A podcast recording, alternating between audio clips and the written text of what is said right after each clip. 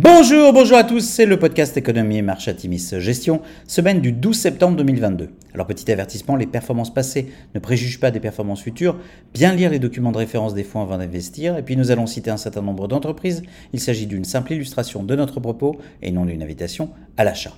Alors cette semaine nous en titré mardi c'est CPI pour le CPI US, l'inflation US.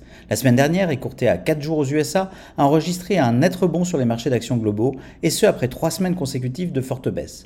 La vice-présidente de la Fed, Lyle Brainard, a déclaré que la Fed combattrait l'inflation aussi longtemps que nécessaire, mais a aussi indiqué qu'il y avait des risques liés à une politique trop restrictive.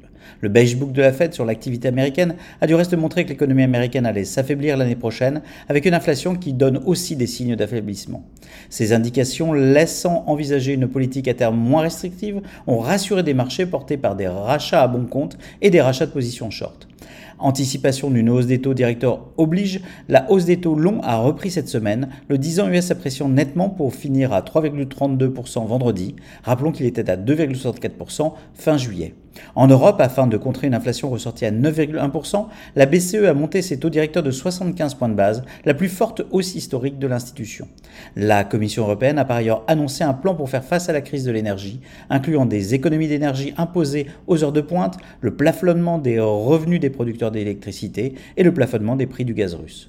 Hausse des taux courants en Europe et baisse de la reversion au risque oblige, l'euro s'apprécie de 0,94% contre dollar sur la semaine.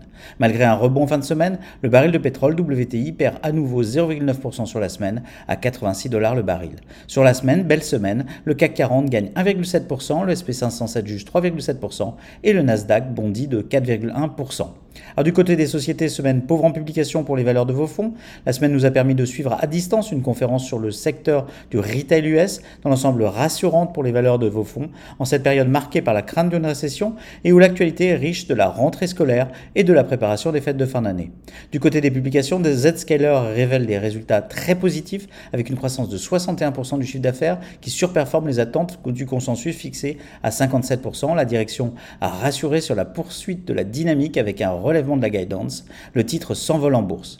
Alors à venir, tous les yeux sont rivés sur les chiffres de l'inflation US, le CPI, le fameux CPI publié mardi le 13 septembre prochain. Une inflexion nette serait un signe d'une future modération dans la trajectoire de hausse des taux directeurs de la Fed. Ceci étant dit, la décision d'une hausse de 75 points de base lors de la prochaine réunion de la Fed le 21 septembre est quasiment acquise à ce stade. Les prix à la production US seront publiés par ailleurs mercredi et les ventes de détail et la production industrielle sortiront jeudi. Les événements en Ukraine pourrait reprendre la une de l'actualité, un moment où le momentum semble redevenir favorable à l'armée ukrainienne. L'orientation de nos fonds permet de bien tirer parti du rebond, la surperformance des valeurs de la consommation discrétionnaire et d'une bonne partie de la tech est ainsi très favorable au fonds Atimis Millennial, et ce, alors que le secteur de l'énergie marque le pas. Nous ne nous emballons pas et maintenons des allocations concentrées sur les acteurs selon nous les plus solides. Ceci étant dit, toute modération dans les perspectives de hausse des taux est favorable à nos allocations orientées croissance et Nous vous souhaitons une excellente semaine à tous.